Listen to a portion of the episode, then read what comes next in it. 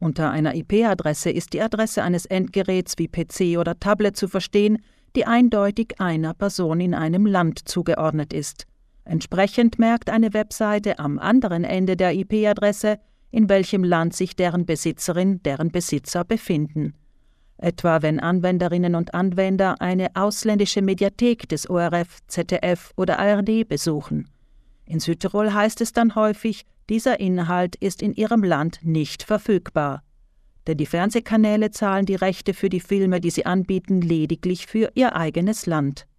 Eine weit verbreitete Methode, um diese Ländersperre, auch Geoblocking genannt, zu umgehen, sind VPN-Verbindungen. Das Akronym steht für Virtual Private Network und wurde eigentlich für einen anderen Zweck entwickelt, nämlich um sich etwa im Homeoffice über einen sicheren Kanal in das Computersystem des eigenen Arbeitgebers einzuwählen. IT-Fachmann Markus Gufler erklärt anhand eines Bildes, wie VPN funktioniert. Das ist so wie ein Rohr, wie ein Tunnel dass man sich aufbaut und egal was da auf dem Weg eigentlich dann wirklich passiert, meine Daten gehen in dieses Rohr auf meiner Seite rein und kommen auf der anderen Seite wieder unverschlüsselt heraus. Also vorne und hinten sind die Daten unverschlüsselt. Dazwischen drinnen sieht man zwar, dass da Daten hin und her geschickt werden, aber die sind eben verschlüsselt. Gufler erklärt weiters, wie ein privater Anwender über eine VPN-Verbindung die Ländersperre der Mediatheken ausschalten kann, um für das abendliche Fernsehprogramm eine größere Auswahl an Streaming-Angeboten zu genießen.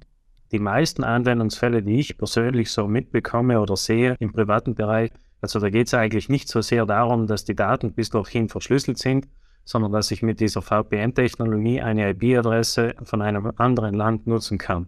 Das andere Land, wie Gufler sagt, ist im Falle der Südtirolerinnen und Südtiroler meist Österreich oder Deutschland. Ich kann mich also per VPN bei einem Anbieter einwählen, der mir eine deutsche IP-Adresse zur Verfügung stellt. Das heißt, mein Tunnel endet irgendwo in Deutschland und ich sitze dann, das V im VPN ist ja virtual, ich sitze dann virtuell in Deutschland und werde dieses Video anschauen können. Ein paar Euro im Monat kostet ein Abo für eine VPN-Software. Es gibt auch kostenlose VPNs für deutsche oder österreichische IP-Adressen. Doch sie zielen darauf ab, dass man sich bald nicht mehr mit der kostenlosen Version zufrieden gibt. Sie nützen also höchstens als Testlauf. VPN-Anwendungen ermöglichen zudem eine weitgehend anonyme Recherche im Internet. Denn nur dem VPN-Anbieter ist bekannt, wer tatsächlich hinter der virtuellen IP-Adresse in Deutschland oder Österreich steckt. Auch für den Kauf von Online-Dienstleistungen kann ein VPN von Vorteil sein, etwa wenn in unterschiedlichen Ländern deutlich abweichende Preise gelten. Und schließlich die VPN-Software gibt es auch für mobile Geräte wie Tablets oder Handys.